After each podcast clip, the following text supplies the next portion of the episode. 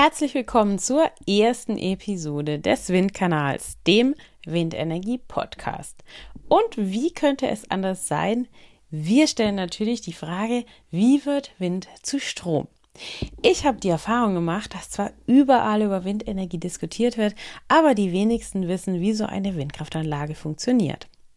Wind weht, Flügel drehen sich, Sturm kommt raus. So ungefähr.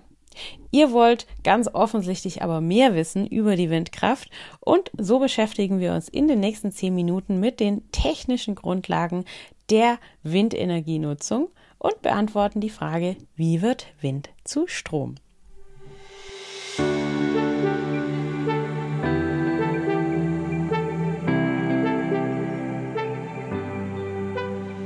Hallo und herzlich willkommen im Windkanal, dem Podcast für alle, die einfach mehr über Windenergie wissen wollen. Ich bin Julia, Windenergie-Expertin aus dem Süden Deutschlands und begeistert für die Energiewende im Einsatz. Ich erkläre einfach und verständlich Wissenswertes aus der Welt der Windenergie. So könnt ihr euch eine eigene Meinung bilden und ab sofort fundiert mitreden.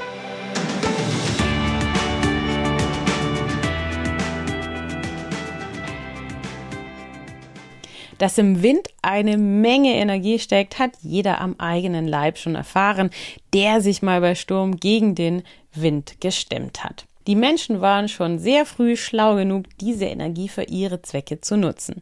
Man denke nur mal an die Segelschiffe, die mit der Kraft des Windes seit Jahrtausenden auf den Weltmeeren unterwegs sind.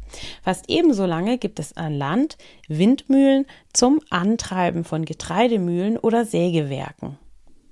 Ende des 19. Jahrhunderts gab es hierzulande sage und schreibe 20.000 Windmühlen für diesen Zweck. Vor ein paar Jahrzehnten wurden die Menschen dann noch ein Stück schlauer. Sie haben angefangen, aus Wind Strom herzustellen. Heute gibt es in Deutschland rund 30.000 Windenergieanlagen, die gemeinhin als Nachfolger der alten Windmühlen gelten. Unsere heutigen Windenergieanlagen mahlen natürlich kein Mehl mehr, sondern produzieren sauberen Strom. Aber die Funktionsweise ist im Kern immer noch sehr ähnlich.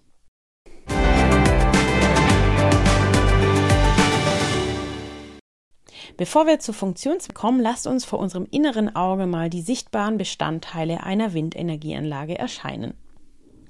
Ein hoher, schlanker, runder Turm mit einer, naja, Garage obendrauf und einer Stupsnase vorne dran, an der drei Flügel festgeschraubt sind. Diese Einheit ist in diesem Podcast übrigens ein Stück Windenergieanlage, eine Windkraftanlage oder ein Windrad. Alle drei Begriffe werde ich abwechselnd verwenden und sie bedeuten hier alle dasselbe. Wie funktioniert nun so ein Windrad? Wind weht, Flügel drehen sich, Strom kommt raus. Das hatten wir schon. Schauen wir uns jetzt das Ganze mal genauer an. Eine Windenergieanlage stellt sich dem Wind quasi in den Weg. Die Flügel, die man in der Fachsprache Rotorblätter nennt, sind in ihrer Konstruktion den Tragflächen eines Flugzeuges sehr ähnlich. Im Querschnitt gesehen ist die eine Seite flach und die andere Seite nach außen gewölbt. Wozu ist das gut? Wenn die Windkraftanlage stillsteht und dann Wind aufkommt, teilt sich der Wind an der Vorderseite des Rotorblattes und fließt an beiden Seiten entlang. Auf der gewölbten Seite des Rotorblattes ist der Weg für den Wind länger und der Wind fließt dort viel schneller als auf der geraden Seite. So entsteht auf der gewölbten Seite ein Unterdruck und das Rotorblatt bewegt sich daraufhin in diese Richtung. Dasselbe passiert übrigens, wenn ein Flugzeug zum Starten beschleunigt. Luft trifft mit hoher Geschwindigkeit auf die Vorderseite der Tragflächen, teilt sich in einen schnellen Luftstrom oben, also auf der gewölbten Flügelseite, und einen langsamen Luftstrom unten an der flachen Seite der Tragfläche. Und an der Oberseite der Tragfläche entsteht dadurch ein Unterdruck. Das Flugzeug erhält Auftrieb und hebt ab. So lässt sich das Ganze vereinfacht erklären. Eine Physikerin oder eine Tragwerksplanerin würde das womöglich etwas differenzierter ausdrücken, aber ich denke, für unsere Zwecke reicht das erstmal.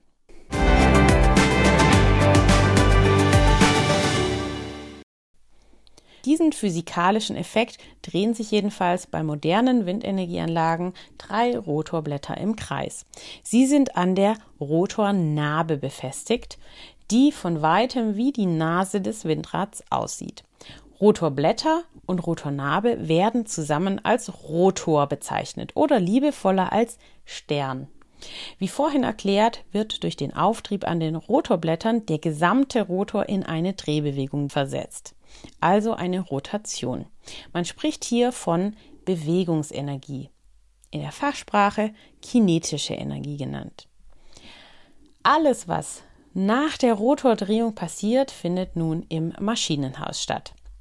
Das Maschinenhaus sitzt oben auf dem Turm der Anlage und sieht aus wie eine überdimensionierte Garage oder ein riesiges Ei, je nach Hersteller und Modell der Windkraftanlage. Häufig wird gefragt, wie schnell dreht sich denn so ein Rotor?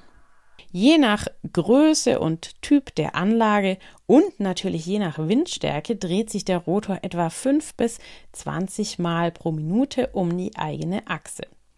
Klingt wenig, aber bei voller Leistung kann die Geschwindigkeit an der Rotorblattspitze über 200 km/h betragen. Durch ihre Größe sieht das bei den modernen großen Anlagen trotzdem noch recht gemächlich aus.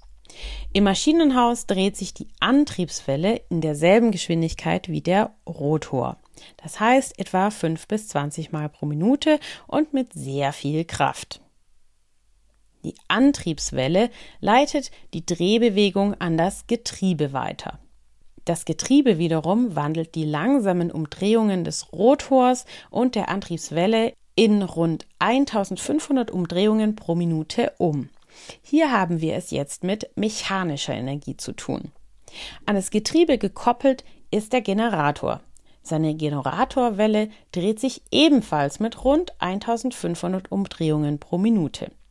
Der Generator wandelt nun die mechanische Energie in tada, elektrische Energie um. Das heißt, er generiert bzw. eben auf Deutsch erzeugt Strom. Für die älteren Semester unter euch vergleichbar ist das mit einem Fahrraddynamo, der die Rotationsenergie des Fahrradreifens in elektrische Energie umwandelt und dadurch das Fahrradlicht zum Leuchten bringt. Nochmal zusammengefasst, die kinetische Energie des Windes wird im Getriebe in mechanische Energie und schließlich im Generator dann in elektrische Energie umgewandelt. Es gibt übrigens auch Windenergieanlagen ohne Getriebe. Dort wird die Rotorleistung direkt auf den stromproduzierenden Generator übertragen, weshalb das dann auch Direktantrieb genannt wird.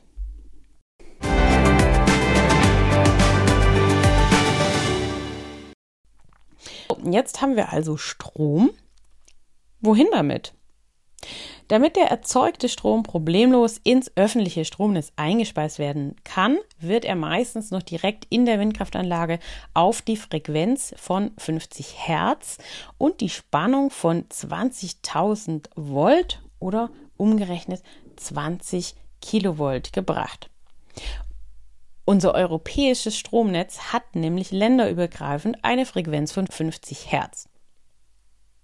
Die Spannung von 20.000 Volt ist, wie schon gesagt, gleichbedeutend mit 20 Kilovolt oder abgekürzt 20 kV, also Mittelspannung.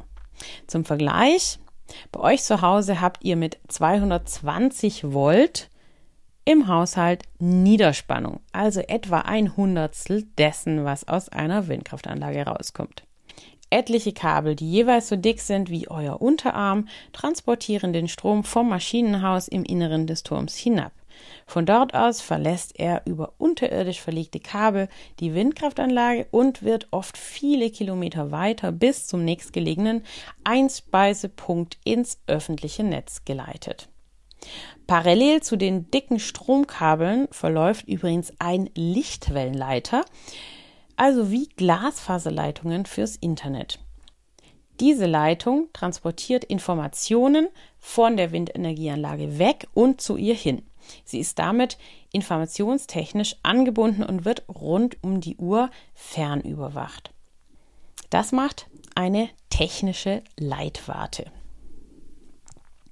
So hat man jederzeit Echtzeitdaten darüber, wie viel Strom die Anlage gerade produziert und ob alle Systeme tadellos funktionieren.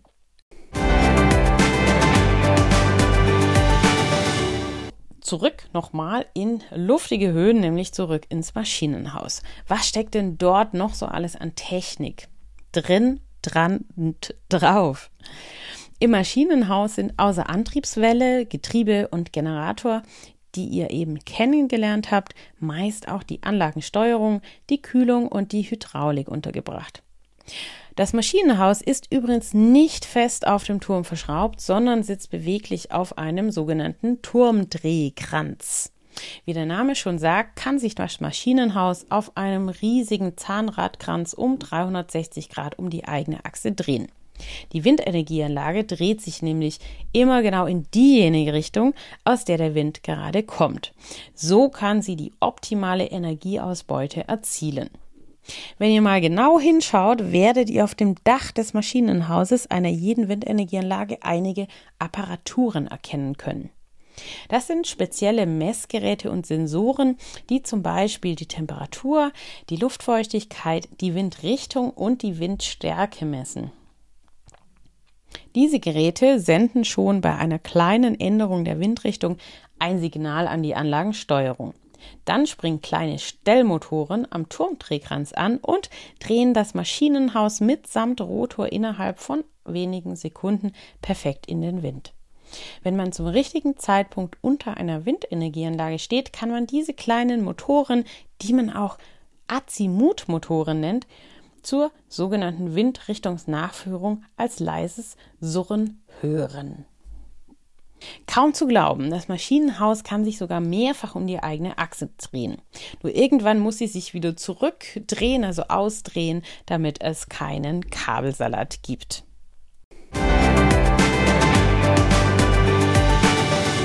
Was häufig gefragt wird, wird die Anlage mit stärkerem Wind eigentlich ungebremst immer schneller und fängt dann vielleicht irgendwann an zu brennen? Das wäre natürlich fatal. Dank der intelligenten Anlagensteuerung kann die Windenergieanlage selbst steuern, wie schnell sich der Rotor dreht. Das funktioniert vorrangig über das Verstellen der Rotorblätter in Längsrichtung. Das nennt der Experte Pitch-Regelung. Den zugehörigen Mechanismus kennt jeder, der seine Hand schon mal aus einem fahrenden Auto gestreckt hat. Man spürt sehr starke Unterschiede im Luftwiderstand, je nachdem, wie man seine Handfläche dreht. Probiert das bei eurer nächsten Autofahrt doch mal ganz bewusst aus. Die unterschiedlichen Luftwiderstände macht sich die Windenergieanlage wiederum zunutze. Bei wenig Wind dreht sie ihre Rotorblätter so in den Wind, dass sie möglichst viel Angriffsfläche bieten. Bei starkem Sturm dreht die Anlage die Rotorblätter aus dem Wind. Damit macht sie sich flach und bietet dem Wind nur noch sehr wenig Angriffsfläche. Das ist wichtig, da sonst das Material überlastet würde. Durch das Rausdrehen der Rotorblätter aus dem Wind kann die Anlage bei Bedarf sogar aerodynamisch gestoppt werden. Das ist die schonendste Bremsvariante für das Material. So etwa wie die Motorbremse beim Auto. Zusätzlich gibt es natürlich eine mechanische Bremse als Notfallsystem. Dafür gibt es, wie an vielen anderen technischen Anlagen übrigens, einen großen roten Knopf in der Anlage. Und natürlich kann auch die vorhin erwähnte Leitwarte, die die Windkraftanlage aus der Ferne permanent überwacht, die Anlage digital stoppen. Achtet beim nächsten Mal drauf, wenn ihr an einem Windpark vorbeifahrt, wie die Stellung des Maschinenhauses und der Rotorblätter jeweils ist. Wenn ihr regelmäßig am selben Windpark vorbeifahrt, wird euch auffallen, dass es hier Unterschiede gibt. Besonders gut sieht man die Unterschiede, wenn eine Windenergieanlage im Windpark stillsteht und die anderen sich drehen. Gutes Stichwort, warum drehen sich Windenergieanlagen manchmal eigentlich nicht? Dieser sehr häufig gestellten Frage werde ich mich in einer späteren Episode des Windkanals widmen. So, das waren schon die Grundlagen zur Windenergietechnik, die sich freilich ins Unendliche vertiefen ließen. Ihr habt in dieser Episode erfahren, welches die einzelnen Bestandteile einer Windenergieanlage sind, welche Aufgaben sie haben und wie sie zusammenspielen. Ihr wisst nun, wie Wind zu Strom wird und wie dieser in unser Stromnetz gelangt.